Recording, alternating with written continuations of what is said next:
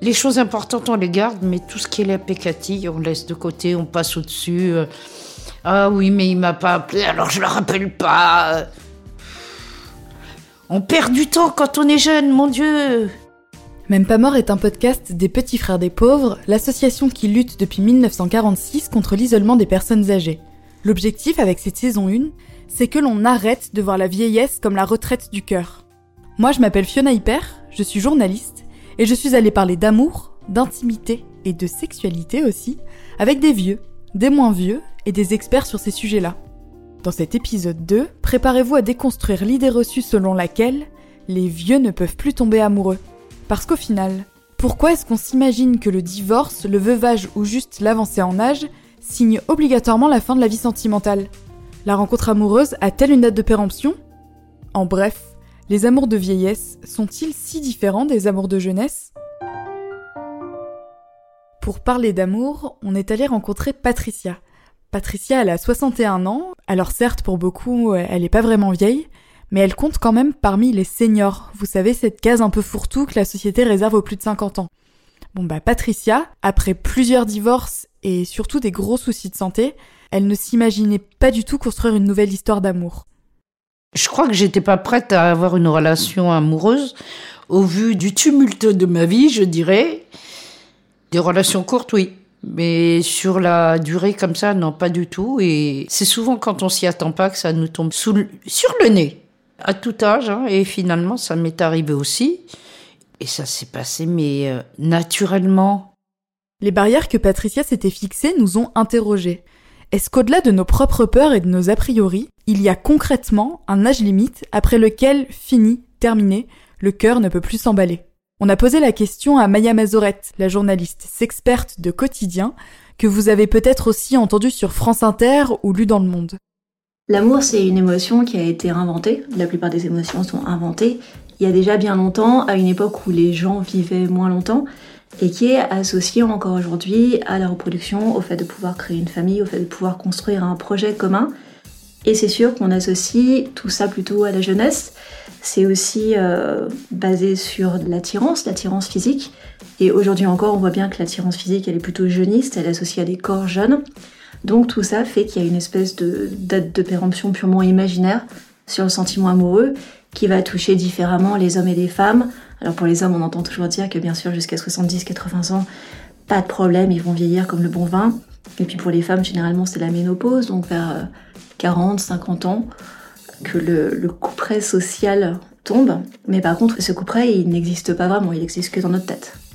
Pour l'amour, évidemment qu'on peut pas être trop vieux, parce que l'amour c'est quelque chose qui dépend euh, des hormones, du cerveau, d'une rencontre, de représentation culturelle. Donc là, a priori, on peut avoir autant d'ostéoporose qu'on veut, on peut avoir autant d'arthrose qu'on veut. Ça n'aura aucune influence sur le sentiment amoureux. Est-ce que le corps peut ensuite consommer cet amour? Ça, c'est une autre question. Pour en savoir plus sur ce coup près social dont parle Maya Mazorette, je vous invite à aller écouter le tout premier épisode de Même pas mort sur les représentations de la vieillesse, intitulé Mamie Gâteau, Papy Cochon, les vieux, des corps non désirables. Revenons à Patricia. Il y a cinq ans, elle part avec les petits frères des pauvres pour un séjour vacances à la Seine-sur-Mer. Rappelons-le, elle est persuadée que l'amour n'est plus pour elle. Et pourtant, elle tombe sur Raymond, âgé de 7 ans de plus. Je suis diabétique et il l'est aussi, donc on s'est retrouvés à la même table. Et je lui ai proposé de manger tous les jours à la même table. Ça évitait au cuisinier de traverser la pièce pour euh, ramener un plat à l'un et un plat à l'autre, vu qu'on avait à peu près les mêmes euh, régimes alimentaires. On s'est revus à un stage photo et je lui ai demandé d'être mon guide pendant ce séjour, ce qu'il a fait euh, gentiment. Nous sommes dans le train, nous rentrons à Paris. Arrivé gare d'Austerlitz, tout le monde se dit au revoir. Il est le dernier à me dire au revoir, mais je, n'ai vraiment aucune euh, idée encore de ce qui va m'arriver. Et au lieu de m'embrasser sur la joue, il m'embrasse sur la bouche et il s'en va. Et moi, je reste plantée dans le béton. Alors, euh, j'avais une chape de béton, hein, je pouvais plus bouger, au point que j'étais obligée d'appeler une amie à moi pour lui dire euh, ce qui venait de m'arriver. Et bon, ça l'a fait un peu rire parce que j'ai pas l'habitude d'être déstabilisée par un homme et lui a réussi à le faire. avec un bisou sur la bouche. C'est un truc de fou. Et bien ensuite, on s'est revus parce qu'on avait déjà échangé nos numéros de téléphone. Il m'a invité à déjeuner. C'est un cuisinier, donc euh, il m'a cuisiné. Et puis on s'est revus. Et puis on s'est revus le lendemain, le, le surlendemain. Et en fait, euh, on s'est plus quitté. Le baromètre solitude et isolement quand on a plus de 60 ans en France en 2021, signé les petits frères des pauvres, nous apprend que 2 millions et demi de Françaises et de Français de plus de 60 ans se sentent seuls tous les jours ou très souvent. Cet isolement complique forcément leur éventuelle quête de l'amour. Ce qui est sûr, c'est que pour rencontrer quelqu'un, il faut s'en donner les moyens d'une manière ou d'une autre. Donc si on passe pas par des applis de rencontre, alors dans ce cas-là, il faut sortir, euh, avoir un cercle de sociabilité étendu. Et on voit bien que chez les personnes âgées, notamment chez les hommes âgés, ça, ça va être un énorme problème qui, dans ce cas-là, rapproche la question de l'amour vieillissant avec la question de la sociabilité en général et de la solitude et des personnes isolées. On sait que les femmes, elles font un meilleur boulot à maintenir des relations de, voisinage et d'amitié et même des relations familiales. Alors qu'un homme, et notamment un homme tout seul, va avoir tendance à s'isoler et là, effectivement, pour rencontrer quelqu'un, ça devient très difficile. Mais paradoxalement, tout ça, c'est aussi le produit d'une éducation genrée. Chez les femmes, on valorise le lien, on valorise l'émotion, et c'est sûr que ça facilite le vieillissement. Alors que sur des hommes à qui on a toujours répété, surtout pour les plus âgés, qu'il fallait être un petit peu euh, autonome émotionnellement, cette autonomie, on le voit bien, finit par se retourner contre eux sur le tard. La question de la recherche de l'amour ne se pose évidemment pas qu'aux vieux. Depuis quelques années, on parle carrément de célibat boom, tant le nombre de célibataires ne cesse d'augmenter. Finalement, qu'on ait 20, 30, 40, 50, 60, 70, 80, 90 ans, c'est la même galère. En réponse à ce phénomène, les applis de rencontre et les réseaux sociaux nous promettent que notre grand amour se cache derrière le prochain profil qu'on va liker. Célibataire à 48 ans, Elodie n'a jamais connu de relation de couple dite conventionnelle. Elle nous donne son avis sur l'idée qu'aujourd'hui, l'âme sœur est à portée de main. J'ai eu la chance, je crois, d'avoir eu quelques grandes histoires d'amour. Et je ne suis jamais euh, rentrée sur les pas du couple qui habite euh, un lieu euh, ensemble, qui construit une maison, qui construit une famille. Ça, c'est quelque chose qui m'a toujours échappé, mais je pense que c'est parce que je l'ai bien voulu. Est-ce que la rencontre est plus facile aujourd'hui? Les rencontres sont peut-être plus simples. En tout cas, elles semblent plus simples. Mais ça veut dire quoi une rencontre? Ça, dépend quel engagement et quel élan on met dans cette rencontre. Et je pense qu'il y a beaucoup de rencontres qui sont possibles. Mais de là à ce que quelque chose se déclenche, bah là, il y, y a vraiment un gouffre. Rencontrer quelqu'un, lui dire écoute, euh, bah, c'est super. L'application nous a permis de faire une rencontre peut-être plus facile que si on avait attendu des années. Et puis dire à cette personne, mais prenons le temps pour se rencontrer, vraiment, maintenant. Eh bien, euh, en tout cas, de par mes expériences, euh, bah, ça ne fonctionne pas.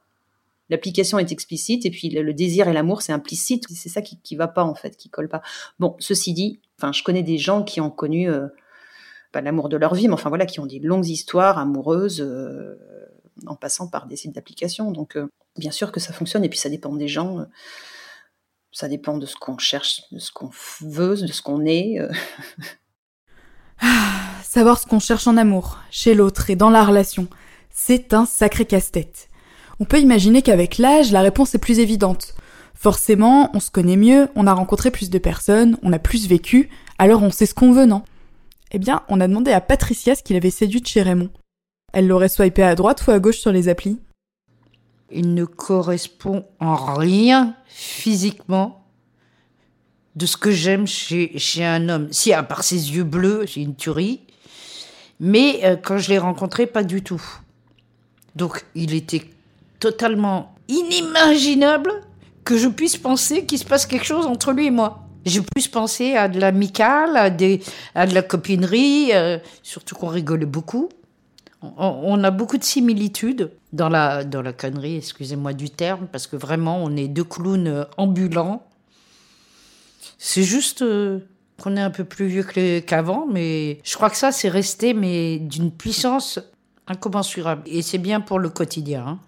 Il faut, quand on se, se trouve avec quelqu'un d'autre, avoir des valeurs qui nous correspondent. Plus que des petits détails. Euh, ah, il aime bien ma coiffure. Bah, il aime pas ma coiffure, il va s'y faire. Hein. Euh, vous voyez ce que je veux dire?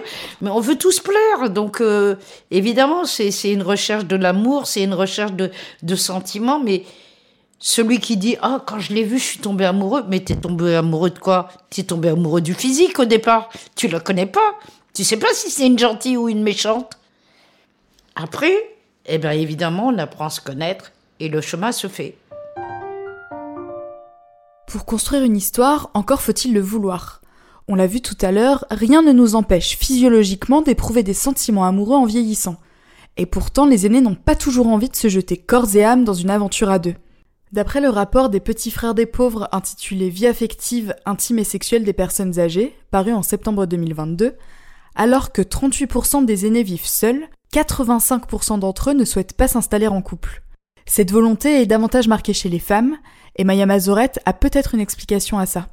Il y a la volonté éventuellement de pas rentrer dans des dynamiques amoureuses pour d'autres raisons qui n'ont rien à voir avec le, avec le cerveau, avec le corps. Je pense notamment aux femmes de plus de 60-70 ans, ça, ça a été montré que euh, à cet âge-là où euh, elles peuvent perdre leur conjoint plus tôt et rester veuves ou alors après un divorce, elles n'ont pas envie de s'en mettre en couple, alors que les hommes à cet âge-là veulent s'en mettre en couple.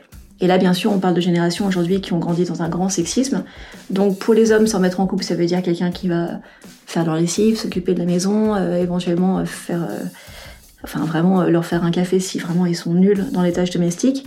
Et chez les femmes qui ont vécu ça pendant 30-40 ans de conjugalité, le refus absolu de retrouver quelqu'un, parce qu'à ce moment-là, paradoxalement, le veuvage ou le divorce sont une vraie libération pour les femmes. Donc il euh, faut faire attention où on met les pieds. C'est vrai que l'amour c'est positif, mais ça peut aussi être un piège pour certaines femmes. Ce piège de l'amour, Patricia a tout fait pour ne pas tomber dedans. Elle nous parle de son besoin viscéral d'indépendance. Bon, on a eu euh, une relation qui a commencé à l'envers, c'est-à-dire qu'on euh, s'est rencontrés et je vais dire 6-8 mois après, on vivait ensemble parce que je me suis retrouvée en fauteuil roulant. Donc on a eu une vie en commun, pendant 3-4 ans. Et moi, ça fait juste un an que j'ai mon appartement et qu'on vit chacun de notre côté. Moi, je le vis super bien parce que je suis euh, totalement indépendante. Et lui est beaucoup plus euh, en attente et en demande, mais je peux pas faire autrement. J'ai besoin de cette liberté. Ça ne veut pas dire que je vais aller euh, chercher ailleurs, hein, mais point du tout. Hein. Comme je dis, j'ai assez de mon petit vieux. J'ai des amis, j'ai des activités, je suis investi dans certaines causes. Et lui, il n'a pas d'amis, il est investi en rien et il sort qu'avec moi, il veut tout faire qu'avec moi. Et, et c'est dommage pour lui, quoi.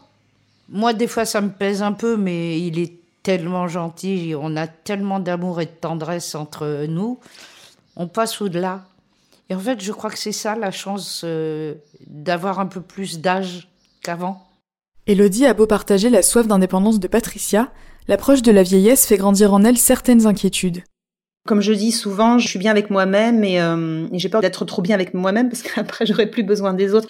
Après, comme dirait mon médecin, euh, vous êtes jeune, mais l'approche de la vieillesse, en tout cas, oui, ça, il y a quelque chose qui menace un petit peu cette liberté parce que j'ai peur de rentrer dans des scripts, dans des schémas dont je pourrais avoir du mal à me défaire plus tard en fait. C'est ça qui m'inquiète un petit peu dans la vieillesse et je pense qu'on est moins, euh, on est peut-être moins plastique dans notre façon de penser, dans notre façon de vivre et peut-être que euh, la présence de quelqu'un, en tout cas plus régulière, euh, permet d'entretenir cette plasticité émotionnelle et psychique. Dans le rapport des petits frères des pauvres, on apprend que près de la moitié des personnes âgées qui ne souhaitent pas partager leurs vieux jours expliquent simplement qu'elles préfèrent vivre seules. Un quart estime ne plus avoir l'âge pour se lancer dans une nouvelle histoire et 20% souhaitent rester fidèles à leur ancien partenaire. Ces chiffres nous ont amenés à nous poser une question. Est-ce qu'on n'accorde finalement pas trop d'importance à la vie à deux? On pourrait dire qu'il y a une survalorisation du couple, mais en même temps c'est vrai qu'on demande à nos conjoints tellement de choses qui sont importantes et puis quand on vit qui sont encore plus importantes que c'est difficile de sortir complètement de ce schéma-là, en tout cas sur le tas.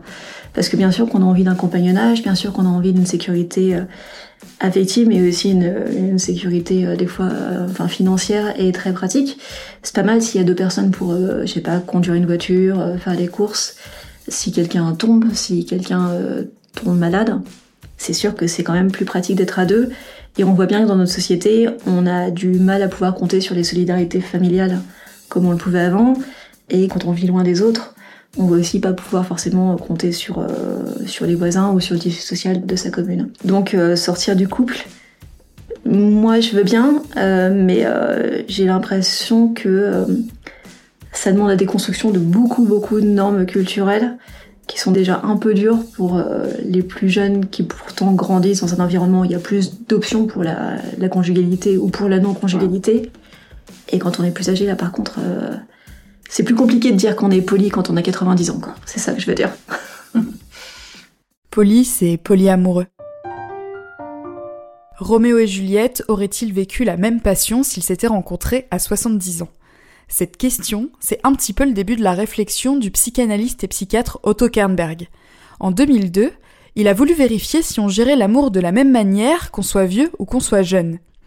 Kernberg a rapidement constaté que ses patients âgés gardaient la même tendance à idéaliser l'être convoité, vous savez ces débuts où tout est rose et l'autre est parfait, et qu'ils avaient aussi le même besoin que les jeunes de se créer un cocon au début de la relation, quand on se coupe un peu des amis pour privilégier son couple. Kernberg a aussi noté que, je cite, deux éléments sont extrêmement fréquents dans les relations amoureuses tardives, retrouver un objet d'amour perdu et faire une nouvelle rencontre qui contraste avec les frustrations traumatiques d'une relation passée. Avec des mots plus simples, il s'est rendu compte que les personnes âgées pouvaient se libérer de certains fardeaux grâce à de nouvelles histoires, allant jusqu'à s'ouvrir davantage qu'au cours de leur vie de jeunes adultes. Évidemment, ces analyses ne sont pas des généralités, et Kernberg a aussi remarqué que d'autres personnes âgées reproduisaient, à l'inverse, les mêmes schémas tout au long de leur vie, et que malheureusement, tout l'amour du monde ne suffisait pas à les faire évoluer. On a demandé à Patricia de nous parler de ses sentiments pour Raymond, afin de voir si elle avait remarqué, elle, une évolution par rapport à l'amoureuse passionnée qu'elle était avant. Alors au début, j'ai cru que j'étais pas amoureuse parce que j'avais pas les papillons dans le ventre. J'ai toujours vécu avec des papillons dans le ventre et là, mais alors le calme plat. Et au fur et à mesure du temps, en fait, je me suis rendu compte que oui, il y avait des sentiments qui étaient différents. Et c'est pour ça que ça m'a apporté cette sérénité que j'ai aujourd'hui, alors que j'étais une affolée de la tête euh, et des papillons. Et là, on a juste à se laisser bercer tous les deux et c'est magnifique. Et c'est pour ça qu'il n'y a pas de prise de bec et pas de dispute comme on voit dans les couples euh, plus jeunes. Et comme moi, si vous m'aviez vu. Hein. Quand vous vivez des passions, eh ben vous vous sentez encore plus vivant. Et c'est ça qui me manquait au départ. C'était un peu compliqué dans ma tête. Plus du tout maintenant parce qu'on arrive à analyser et, et, à prendre du recul et à réfléchir, à se dire mais, mais oui, regarde, t'as peut-être pas les papillons dans le ventre, mais il y en a pas un de tes mecs d'avant ni de tes maris qui s'est occupé de toi comme ça. Donc l'amour, il est peut-être différent.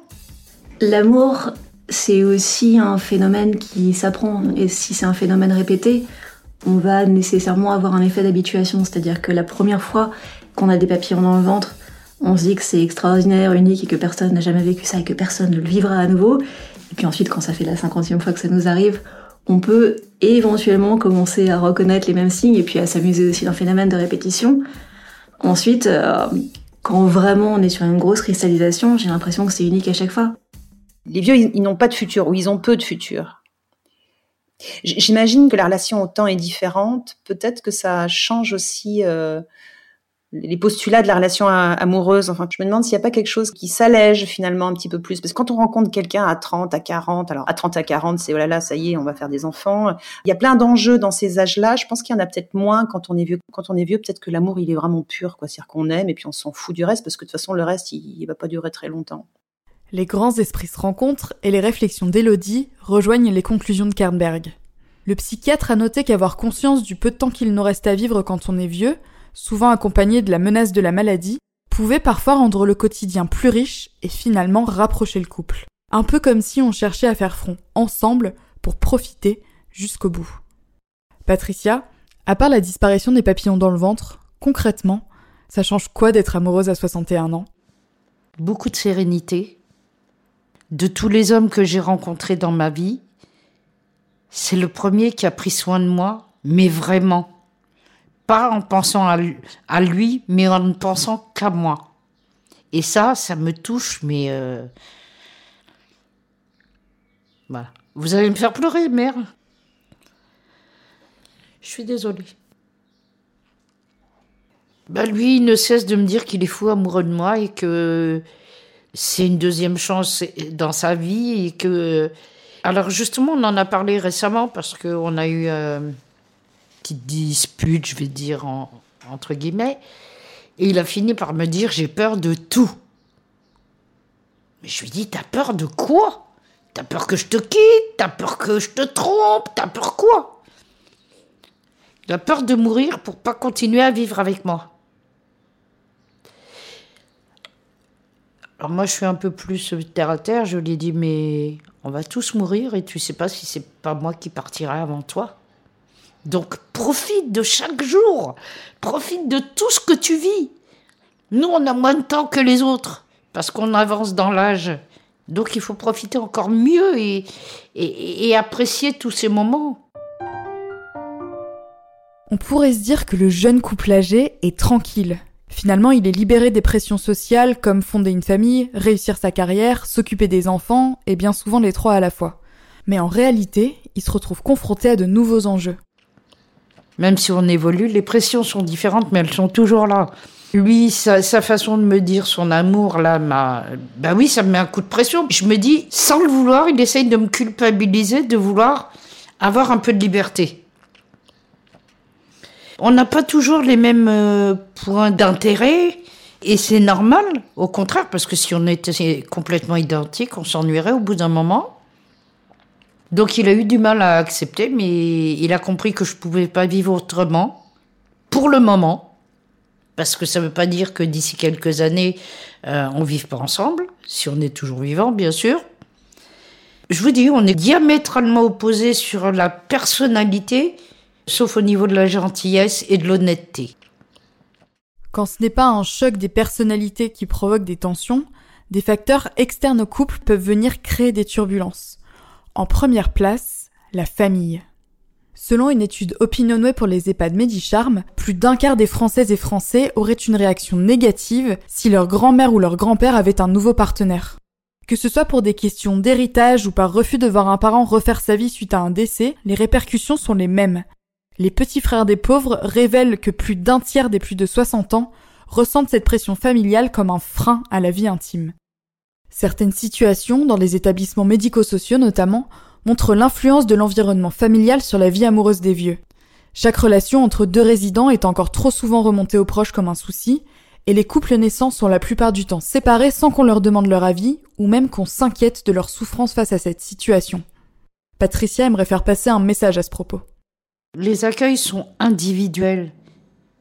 Et quand il y a des couples, c'est très compliqué de les loger ensemble. Alors je ne sais pas pour quelle raison, mais euh, les couples, ça existe dans la société depuis toujours.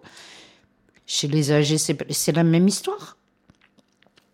Ils peuvent avoir envie de vivre ensemble. Et les structures ne le font pas. Il y a des gens qui sont en couple qui sont pas dans la même chambre, mais parfois dans le même hôtel. C'est ridicule. Alors, je vous parle pas des EHPAD, hein. Mais sur ce plan-là, c'est encore pire. Et pourtant, il y a des gens qui tombent amoureux dans les EHPAD. Ça existe. Mais ça existe aussi à l'envers, c'est-à-dire que des couples qui sont obligés de se retrouver dans ce genre d'institut ne soient même pas dans le même institut. Et ça, ça me révolte. On sépare des couples qui ont vécu 30, 40 ans, 50 ans ensemble? Mais c'est horrible. C'est pas possible. Donc moi je vous dis, j'irai pas en EHPAD. Ça, c'est sûr. Alors, les vieux ne peuvent toujours pas tomber amoureux? Accepter ces relations crépusculaires, c'est pas seulement être un grand romantique. C'est percevoir les vieux comme des êtres de sentiment, des êtres bien vivants. Et puis la bonne nouvelle derrière tout ça, c'est qu'il n'y a pas d'âge pour trouver le grand amour. Se dégoter une âme sœur avec qui partager ses derniers jours, ce n'est pas ce qu'on peut espérer de plus heureux pour finir nos vies? Alors pourquoi ne pas souhaiter la même chose à nos aînés en attendant notre tour?